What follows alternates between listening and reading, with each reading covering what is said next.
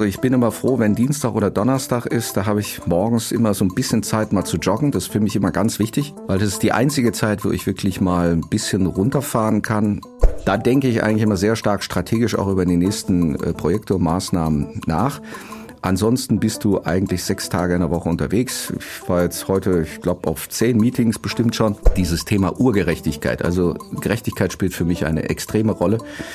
Äh, äh, auch Chancen äh, zu ermöglichen für diejenigen, die nicht die Unterstützung von anderen bekommen, also gerade die soziale Frage das Thema Finanzierung auch von solchen Projekten, also ob das Wohngeld ist, ob das bezahlbarer Wohnraum ist. Die Mutigen leben vielleicht nicht ewig, aber die Vorsichtigen, die leben gar nicht. Und damit herzlich willkommen zum Goya Markentalk. Unser Motto? Neues Denken, neue Wege. Ein Podcast, in dem es vorrangig um unterschiedlichste Veränderungsprozesse geht. Zudem diskutieren wir das Thema Marke aus spezifischen Blickwinkeln und richten den Blick auf das, was hinter den Kulissen passiert.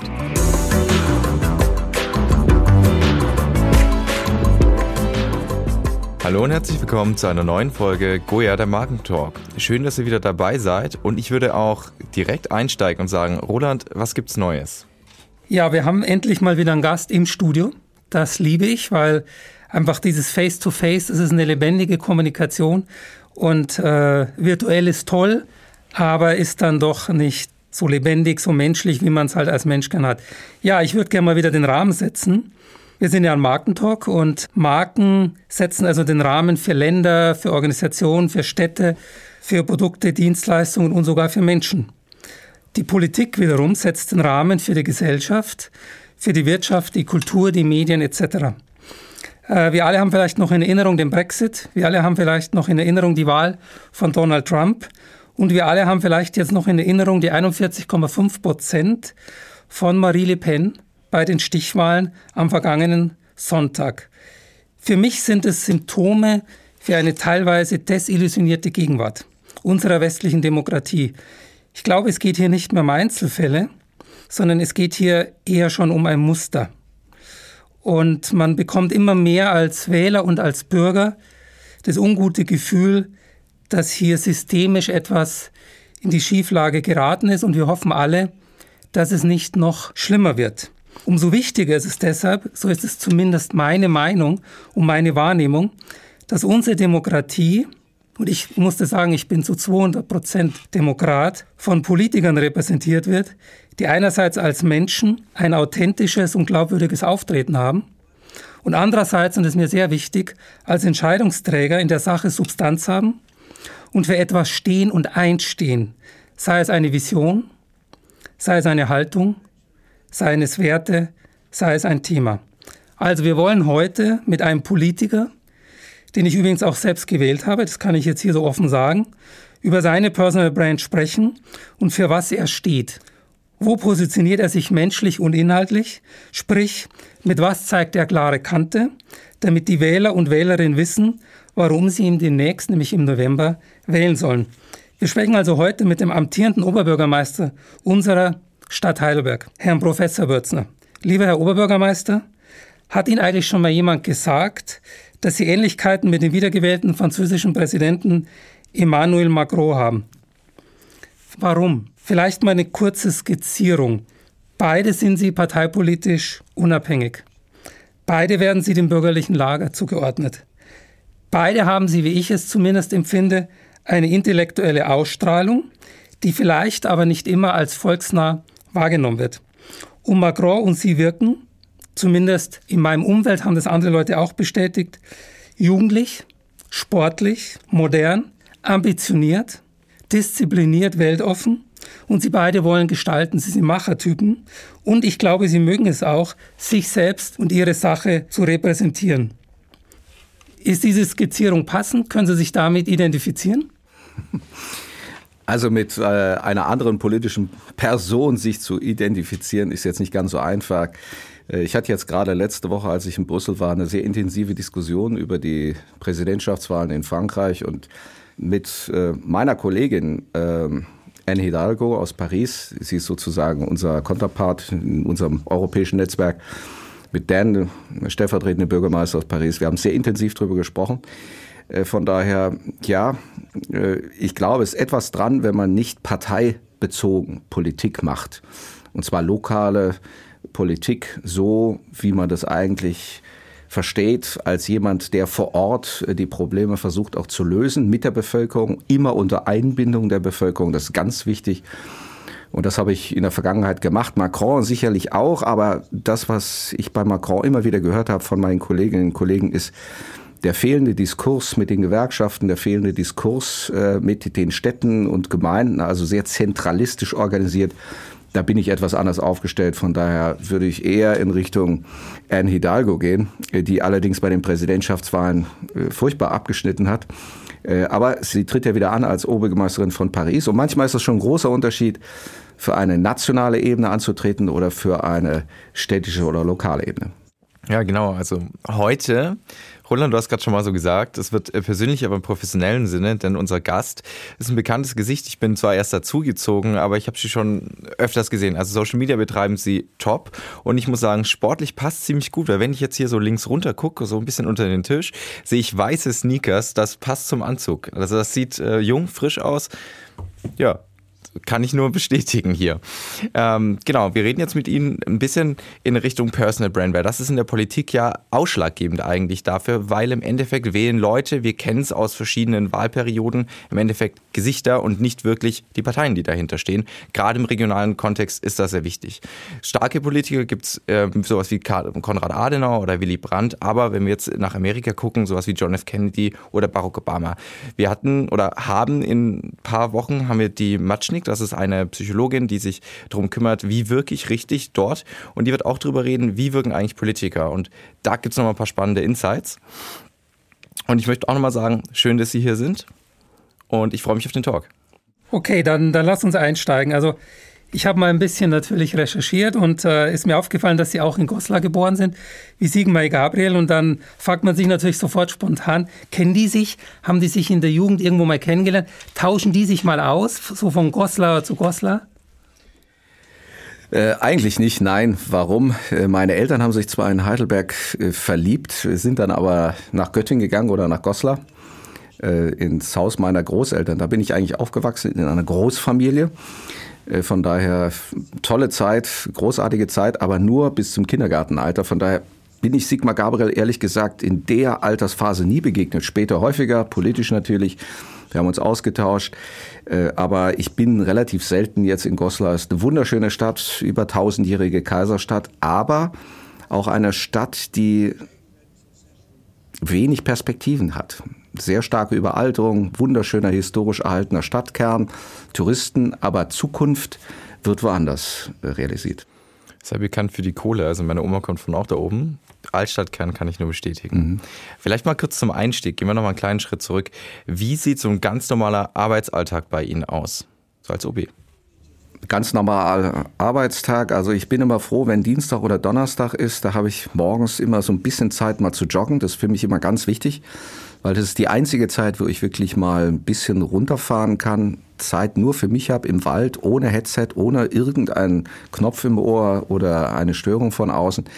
Da denke ich eigentlich immer sehr stark strategisch auch über die nächsten äh, Projekte und Maßnahmen nach. Ansonsten bist du eigentlich sechs Tage in der Woche unterwegs. Ich war jetzt heute, ich glaube, auf zehn Meetings bestimmt schon.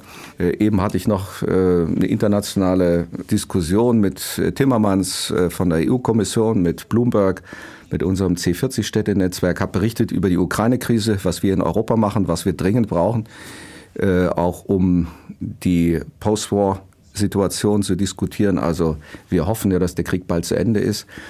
Äh, auch wenn das eine ganz schwierige Situation ist. Das ist so der ganz normale Alltag. Hab jetzt noch zwei Termine nach diesem Termin, eine Begehung mit dem Gemeinderat. Danach geht's nochmal in ein weiteres Meeting. Also der Tag ist voll, aber das Interessante, und ich glaube, das ist etwas, was mich immer begeistert an dieser Aufgabe eines Oberbürgermeisters ist, dass du jeden Tag in ganz unterschiedlichen Themenfeldern aktiv bist. Also du diskutierst in einem Meeting, wir machen was mit der Kinderbetreuung, zum Beispiel für jetzt ukrainisch geflüchtete Kinder. Äh, Im nächsten Meeting geht es um Baufinanzierung, im nächsten Meeting geht es um Finanzfragen äh, fürs nächste, übernächste Jahr, äh, Energiebeschaffung mit den Stadtwerken, ein nächstes Themenkomplex, weil du natürlich auch für die Stadtwerke die Verantwortung hast. Dann hatte ich heute ein Gespräch mit jemand, der sich über Green Procurement, also auch Geldanlage und Beschaffung beschäftigt auf internationaler Ebene, wo die neuen Finanzströme sich auch hin entwickeln können um im Bereich Klimaschutz und auch nachhaltige Geldanlagen aktiv zu werden. Das ist ein wichtiges Projekt für die Sparkasse bei uns, wo du natürlich auch als Aufsichtsratsvorsitzender tätig bist. Also das Spektrum ist gigantisch, aber von daher unglaublich spannend. Du musst sehr flexibel sein, du musst eine hohe Auffassungsgabe haben, du musst gut zuhören können. Und ja, du musst auch lernen, jeden Tag extrem viele Entscheidungen zu treffen. Von denen wird sich vielleicht die eine oder andere dann später nochmal so zurückholen, weil du denkst, war das jetzt richtig oder nicht? Aber du musst die Entscheidung treffen. Das ist nun mal so und das muss man auch lernen. Wenn man das aber eine Zeit lang gemacht hat und macht die sachbezogen und nicht jetzt nur aufgrund von Interessenslagen von Einzelnen, äh, dann ist man, glaube ich, auf einem guten Weg. Da haben Sie mir jetzt gleich ein gutes Stichwort gegeben, diese Vielseitigkeit, die, glaube ich, auch wirklich sehr, sehr spannend ist. Das ist in unserem Job ja auch so, dass wir äh, nicht so etwas wie Routine kennen, wobei es gibt Menschen, die lieben Routine. Und deswegen kommen wir jetzt gleich mal zu unserem Thema, nämlich Personal Branding. Sie sind ja, wie ich schon gesagt habe, parteilos. Das heißt, Sie treten unter keiner parteipolitischen Flagge an. Das kann ein Vorteil sein, kann vielleicht auch mal ein Nachteil sein. Ähm, und damit will ich eigentlich zum Kern kommen, nämlich da Sie ja diesen parteipolitischen Rahmen einer Partei nicht haben für Ihre Messages, für ihr Profil, für ihre Positionierung, müssen sie das ja alles als Politiker sich selbst entwickeln, aufbauen, weiterentwickeln. Und äh, das haben sie ja getan, weil sie wurden jetzt zweimal gewählt, stehen eben vor der Wiederwahl. Also das heißt, ihre Personal Brand hat sich sehr erfolgreich entwickelt.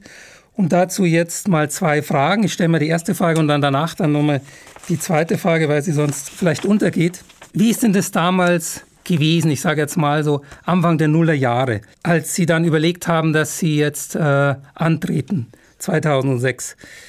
Haben Sie das damals dann so, also sich überlegt haben, wie ist da so jetzt eben mein Profil? War das eine intuitive Entscheidung oder haben Sie das vielleicht auch mal konzeptionell verschriftlicht? Also jetzt in unserer Sprache, haben Sie mal so einen Markenkern entwickelt? Gibt es Kernwerte? Gibt es ein Narrativ? Gibt es ein Positionierungsstatement von Ihrer Personal Brand? Äh, wenn ich ehrlich bin, nein. Ich habe das nicht wissenschaftlich aufgebaut, obwohl ich mit Sicherheit äh, eigentlich geradezu prädestiniert äh, ein Wissenschaftler bin, der in die Politik gegangen ist, so will ich es mal sagen. Ich, ich habe natürlich immer schon Verantwortungsübernahme, solche Strukturen spielten für mich immer schon von frühester Kindheit eine große Rolle. Ich bin mit 18 Familienvater geworden, also ich habe sehr früh Verantwortung übernommen für meine Familie ich weiß, was das heißt, äh, wenn man auch mal kein Geld hat. Äh, also diese Verantwortung, das äh, habe ich schon früh gelernt, auch gegen die Strömung mal zu gehen. Mir war es aber immer wichtig, dass ich auch in den Themenfeldern, wo ich ein Eigeninteresse immer verspürt habe. Das war immer das Thema Umweltschutz. Ich wollte eigentlich gerne sowas wie Klaus Töpfer Umweltminister, Bundesumweltminister, sowas in dieser Richtung. Das fand ich schon interessant, äh, weil das, was man an wissenschaftlichen Erkenntnissen hat, äh, wurde viel zu wenig in die Praxis umgesetzt. Das waren Themen, die mich immer interessiert haben. Deswegen war ich auch gerne mal in den USA, habe da für Center for Clean Air Policy vor über 25 Jahren gearbeitet mit den führenden Energiewissenschaftlern der USA über Klimaschutzmaßnahmen. Äh, in den Vereinigten Staaten oder Energiemanagement in äh, Brasilien, in Rio und in Curitiba mit begleitet. Also das waren für mich spannende Themen, weil die wissenschaftlichen Erfahrungen auf die kommunale Ebene umzusetzen heißt, du kannst es endlich auch mal realisieren und nicht nur theoretisch diskutieren. Und das war eigentlich der spannende Prozess. Aber nein, ich habe eigentlich für mich kein Brand entwickelt, sondern der hat sich eigentlich entwickelt. Der Wissenschaftler, der Unabhängige, dann fragen wir ihn doch mal, ob er nicht Bürgermeister werden will. Kann ich mir vorstellen. Ehrlich gesagt, da bin ich gewählt worden und dann war ich in der Rolle. Äh, und ich war froh, dass ich keine Unterschrift leisten musste bei niemanden, um mich jetzt im Vorfeld erstmal zu binden an irgendwelche kernpolitischen Aussagen, sondern weil man mich kannte, hat man mich gewählt und das hat mir viel Freiheiten auch in der Zukunft dann gegeben. Okay, also war so eine, sage ich mal, biografisch-organische ja. Entwicklung. Natürlich, sage ich jetzt mal. Gut, Sie stehen jetzt äh, im November zur Wiederwahl an. Und so eine Personal Brand, die will ja jetzt auch irgendwo in unserer Sprache so gepflegt werden. Äh, wie sieht denn jetzt, sage ich mal, so in die Zukunft gerichtet, wie sieht da so Ihre Markenführung aus? Also wo wollen Sie sich als Oberbürgermeister weiterentwickeln und damit natürlich auch die Stadt weiterentwickeln? Was sind da so Ihre, sage ich jetzt mal, vielleicht so Projekte, Ihre Vision oder wie man heute in Neudeutsch sagt, so dieses Narrativ, diese große Geschichte? Ja, also ich hätte mal die Gelegenheit vor zwei Jahren äh, im Rahmen der Bloomberg Harvard Initiative ein Jahr mit internationalen Kollegen an unseren Narrativen zu arbeiten, sagen wir es mal so, äh, die uns auch immer auszeichnen. Es war sehr interessant. Viele amerikanische Kollegen kamen eigentlich aus dieser Rassismusdiskussion, Black and White, also hatten ganz andere Themen, als wir das eigentlich hatten. Äh, ich habe dann immer lange mich hineingehorcht und habe gesagt, was ist eigentlich mein Narrativ? Äh, das ist richtig, weil ich mich vorher damit nicht so professionell beschäftigt habe und habe eigentlich festgestellt, äh, der Ursprung lag bei mir wirklich auch in dieser Herangehensweise. Sehr früh Familie gegründet, all das, was wir hören von toll, jungen Jahren, Kinder und das ist ja super, das mit dem Studium zu begleiten und großartig, was man daraus machen kann, sieht in der Realität leider völlig anders aus. Äh, du fliegst erstmal von der Schule, äh, du hast keine Unterstützung, äh, wenn dann vom engsten Kreis vielleicht. Du musst ja deinen eigenen Weg suchen, am besten nicht im klassischen Umfeld, weil da bist du fast verbrannt, weil das nicht damals in den Kontext passte. Also du lernst eine andere Welt kennen und von daher ist das, glaube ich, eines meiner wichtigsten Narrative, die ich später eigentlich so ein bisschen erst für mich entdeckt habe. Äh, dieses Thema Urgerechtigkeit. Also Gerechtigkeit spielt für mich eine extreme Rolle.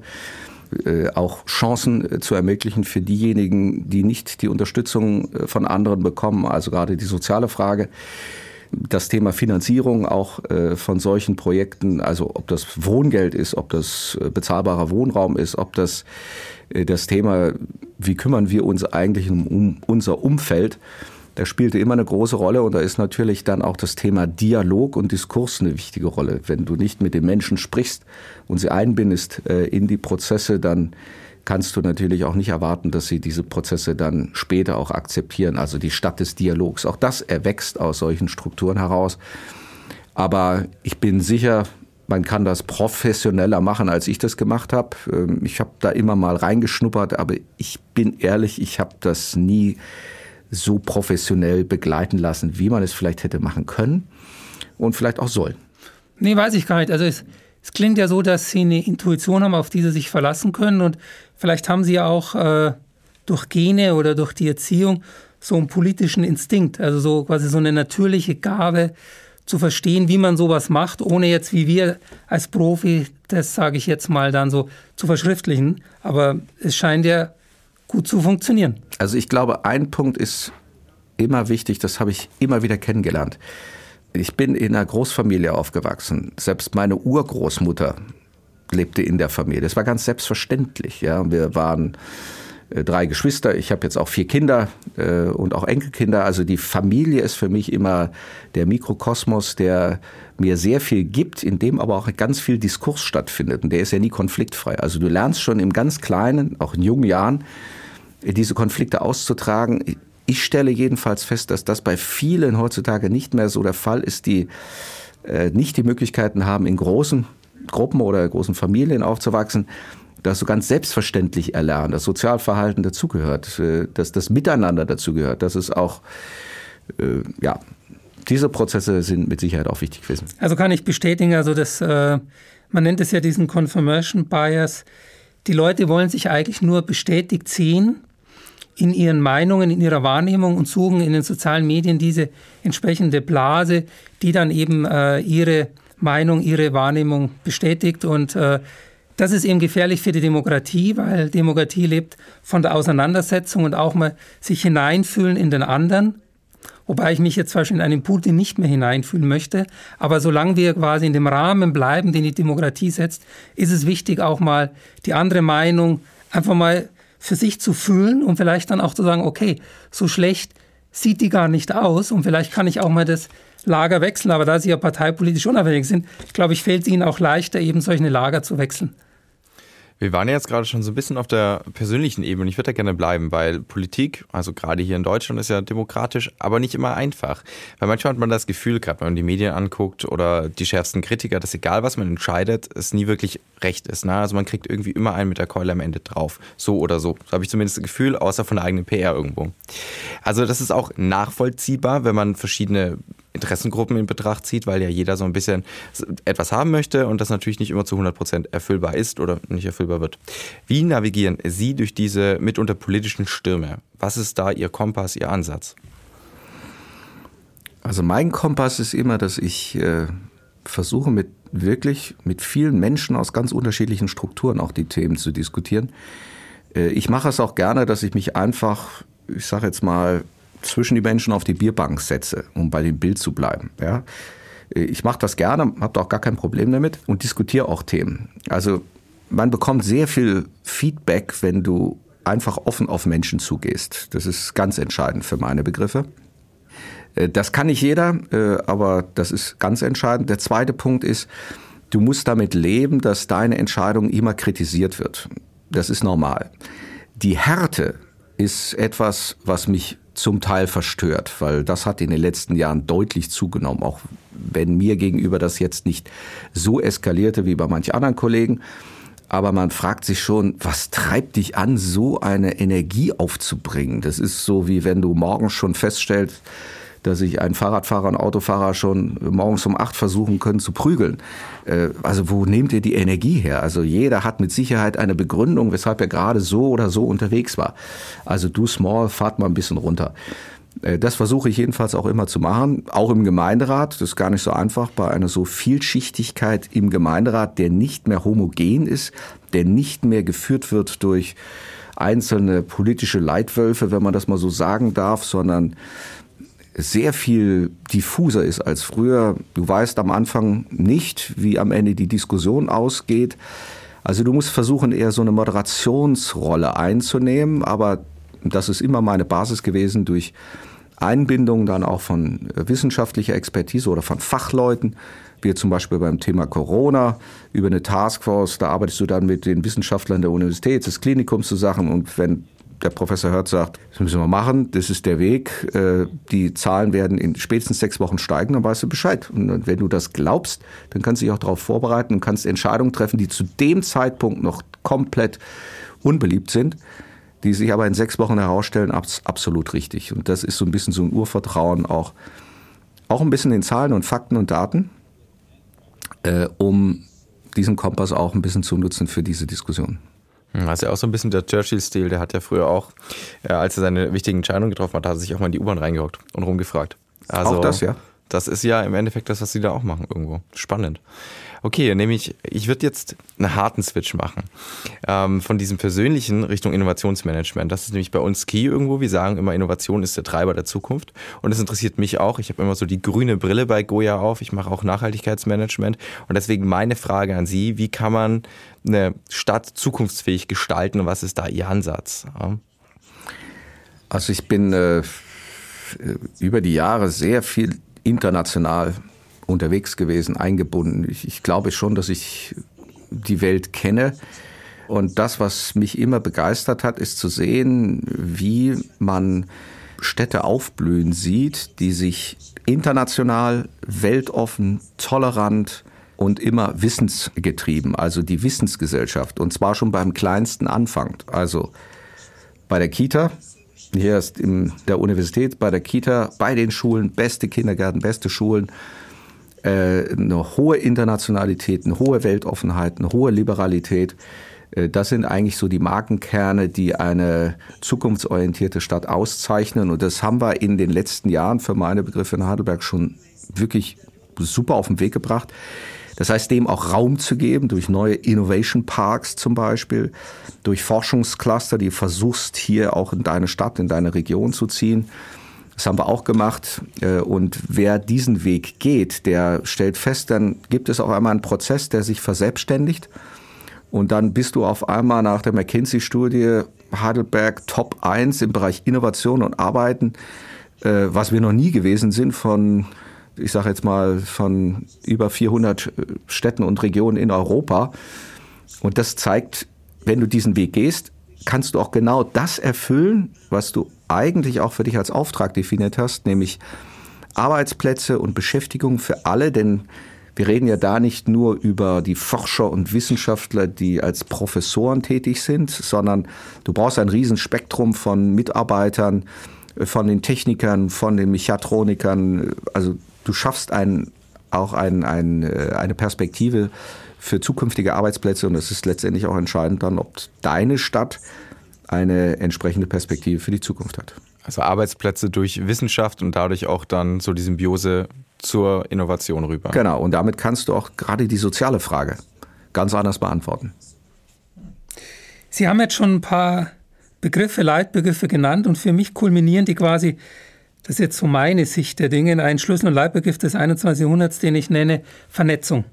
Also so nach meiner Beobachtung, alle Systeme, sei es jetzt Ihr System der Politik, unser System der, der Wirtschaft, das System der Wissenschaft, das hier sehr präsent ist, Kultur, Gesellschaft etc. etc. Ähm, für mich ist das alles immer etwas, wo der Kern des Kerns die Vernetzung ist. Also wenn man sich so Zukunftstechnologien anschaut wie künstliche Intelligenz, Blockchain, Internet der Dinge, autonomes Fahren, Smart Grid, Robotik und so weiter. Äh, entscheidend ist für mich immer, ähm, wie vernetzt interagieren die ganzen Player in so einem Subsystem. Und mich würde mal interessieren, wie erleben Sie eigentlich sowohl jetzt als OP, aber auch, Sie sind ja auch Dozent, aber auch als Bürger, wie erleben Sie eigentlich so dieses vernetzte systemische Denken und Handeln in diesen verschiedenen Subsystemen? Sie sind ja auch Aufsichtsratsvorsitzender von mehreren bedeutenden Gesellschaften hier. Ähm, ich habe manchmal das Gefühl, dass wir da, ich sage es jetzt mal diplomatisch ausgedrückt, suboptimal unterwegs sind, was dieses systemisch vernetzte Denken angeht. Wie ist da so Ihre Beobachtung, wie sind Ihre Erlebnisse? Ja, das ist leider genau der Fall. Ähm, ich glaube auch nur die, die bestens vernetzt sind und das auch selbst für sich machen über ihre eigenen Netzwerke. Also du brauchst selbst die direkte persönliche Verlinkung zu den Strukturen, zu dem Bereich der Wissenschaft, zu der Bürgerschaft. Also du musst selbst in diesen Strukturen sein. Sonst nimmst du sie nicht an und kannst auch nicht echt in der Vernetzung leben. Äh, also ich rede jetzt nicht von LinkedIn oder von, äh, von Insta, mit welchem Partner du da sprichst, das, das, das ist auch wichtig, aber äh, diese Vernetzung muss, muss wirklich von dir gelebt werden. Das ist ganz entscheidend. Nehmen wir mal das Beispiel, wir haben vor 15 Jahren oder vor, vor 13 Jahren beschlossen, wir setzen einfach mal den technischen Standard um in einem Neubaugebiet, den es gibt. Also den Passivhausstandard. Wir haben das gemacht, die Bahnstadt ist gebaut. Das Komische ist, es ist weltweit die größte und äh, also von der Dimension äh, Stadt oder das Stadtteil, der gebaut worden ist, der zu 100 Prozent klimaneutral ist. Wir brauchen kein russisches Gas oder Öl heute. Wir sind schon entkoppelt. Das war vor 13 Jahren. Diesen Standard haben wir gerade diese Woche mit äh, der Bundesregierung diskutiert und der KfW, also der Kreditanstalt für Wiederaufbau, im Faktor 5 schlechter. Ich gehe davon aus, dass dieser Standard, den wir vor 15 Jahren beschlossen haben, in 10 Jahren auf der Bundesebene zum Standard wird. Das heißt, wir haben ein, ein Gap von fast 20, 25 Jahren zwischen Opportunity und Umsetzung. Und diese Zeitfenster haben wir nicht mehr. Wer sich überlegt, dass wir in drei Jahren von der EU-Ebene vorgegeben, was richtig ist, keine fossilen Energieträgern bei Verbrennung, dann haben wir in drei Jahren keine neuen Gaskessel, den wir mal einbauen dürfen. Jetzt fragt man sich natürlich, Deutschland ist gebaut. Mit was heizen die denn? Wir haben darauf ehrlich gesagt auch noch keine Antwort. Äh, es sei denn, du gehst massiv den Weg, Quartiers Energieversorgung zu realisieren, so wie wir das in Heidelberg gemacht haben mit der Fernwärme und haben komplett die gesamte Innenstadt schon entkoppelt von Öle und Gas, indem wir halt grüne Fernwärme produzieren. Und zwar heute schon. Zwar noch nicht 100 Prozent, 50 Prozent. In fünf Jahren sind wir bei 100 Prozent. Äh, aber nur weil wir die Techniken eingesetzt haben. Da sind ganz viele Städte noch meilenweit von entfernt und sind dadurch natürlich auch in der Kostenabhängigkeit und in der fossilen Abhängigkeit.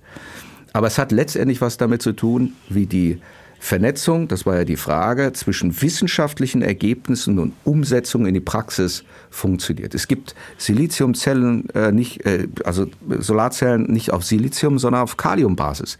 Die haben statt eines Wirkungsgrades von 20, 25 Prozent 40 Prozent. Wenn ich eine begrenzte Dachfläche habe, ist das natürlich ein Quantensprung. Warum wird nicht viel mehr Energie in diese neuen Techniken reingepumpt?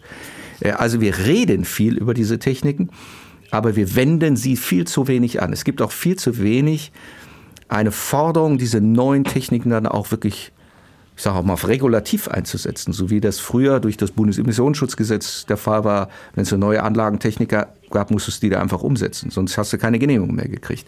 Kurz nachgefragt, können Sie Ihre Frage auch selbst beantworten, weil das ist ja das, was wir auch erleben. Dieser Gap, man weiß es, aber man setzt es nicht um woher kommt es, dass wir in so vielen Bereichen so ein Implementierungsproblem haben?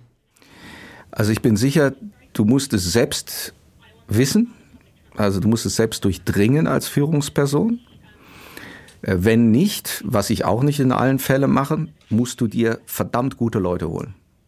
Und die müssen genauso gut sein wie die Experten. Also wir beraten Architekten, wie man Häuser baut. Das ist ja eigentlich völlig verrückt, dass eine Stadtverwaltung Architekten berät.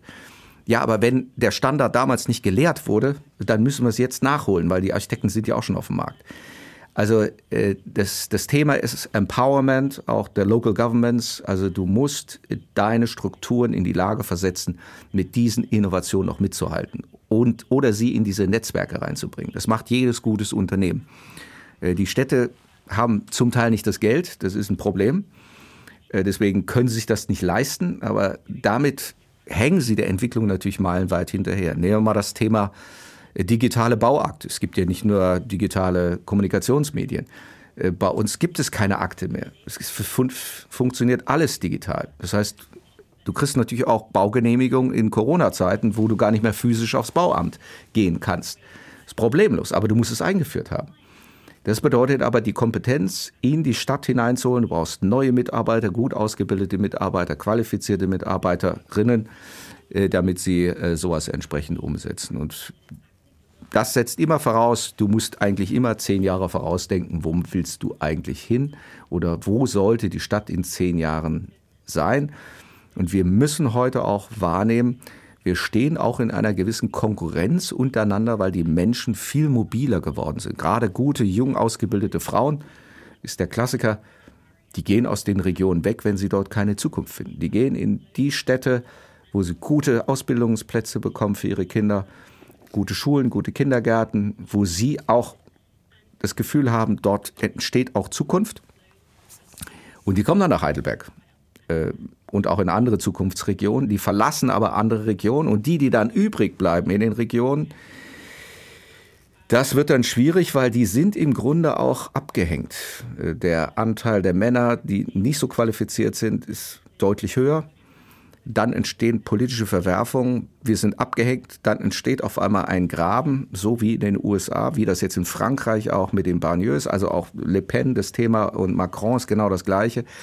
Und wir müssen natürlich aufpassen, dass äh, diese Entwicklung in Europa oder auch global mindestens, aber mindestens in Europa und Deutschland nicht auch stattfindet. Äh, also gleiche Lebens- und Arbeitsbedingungen hört sich so schön an, ist aber extrem schwierig dann noch umzusetzen, weil die Realität anders ist. Die Menschen ziehen halt weg und gehen dann halt in die Regionen. Und äh, da entscheidest du einfach durch deinen Umzug, dass du eine Region verlässt, die dann nicht mehr innovations- und zukunftsfähig ist. Irgendwo nachvollziehbar. Ich würde jetzt mal Richtung Abschluss kommen. Also meine letzte Frage, auf die Sie auch gerne etwas kürzer antworten dürfen. Also einfach nur punktiert. Nämlich, Personal Brands sind richtig wichtig. Man merkt das. Man muss sich selber mehr verkaufen. LinkedIn, finde ich, ist so mitunter jetzt gerade die Spitze, was Business und Personal Brands angeht. Sind in der Politik Personal Brands wichtiger als zu sagen, dass CD, also Sie sind ja jetzt parteilos, aber wie wichtig ist dann jetzt CDU, SPD, Grüne, FDP, also als, als Marke sozusagen im Hintergrund? Oder würden Sie wirklich sagen, zuerst auf die Personal Brand setzen und dann kann man sich das CD aussuchen? Erst den Personal Brand, auf jeden Fall. Wobei wir dürfen das nicht übertreiben. Also manchmal kann das richtig nervig werden, wenn Politiker äh, aufs Podium gehen und von fünf Kameraleuten äh, begleitet werden. Da fragt man sich, zieht er hier eine Show ab oder ist er eigentlich bei uns also auf der Veranstaltung. Also das kann auch ganz schnell schiefgehen, wenn es überzogen wird. Da muss man eine gute Balance finden, würde ich mal sagen. Hm. Kurz punktiert. Danke. Sie haben ja vorhin schon mal gesagt, dass Sie Dienstag und Donnerstags immer joggen und das haben Sie auch in einem Interview mal gesagt, dass Sie eben so nach zehn Minuten in diesem Flow sind und dann eben wahrscheinlich viele Dinge reflektieren. Ich denke jetzt mal Familienangelegenheiten und eben auch Ihre OB-Angelegenheiten. Was mich mal jetzt interessieren würde, weil Sie gesagt haben, und ich unterschreibe das zu 100 Prozent, Manager und Politiker sind ja auch letztlich Manager, die brauchen einen strategischen Weitblick. Also was ist in zehn Jahren und wie kommen wir dahin? Ähm, und das fehlt halt oftmals. Wenn Sie in diesem Flow sind, wo sind wir denn in zehn Jahren mit unserer Stadt Heidelberg? Können Sie uns da vielleicht schon mal so eine Zukunftskizze noch mal kurz darstellen?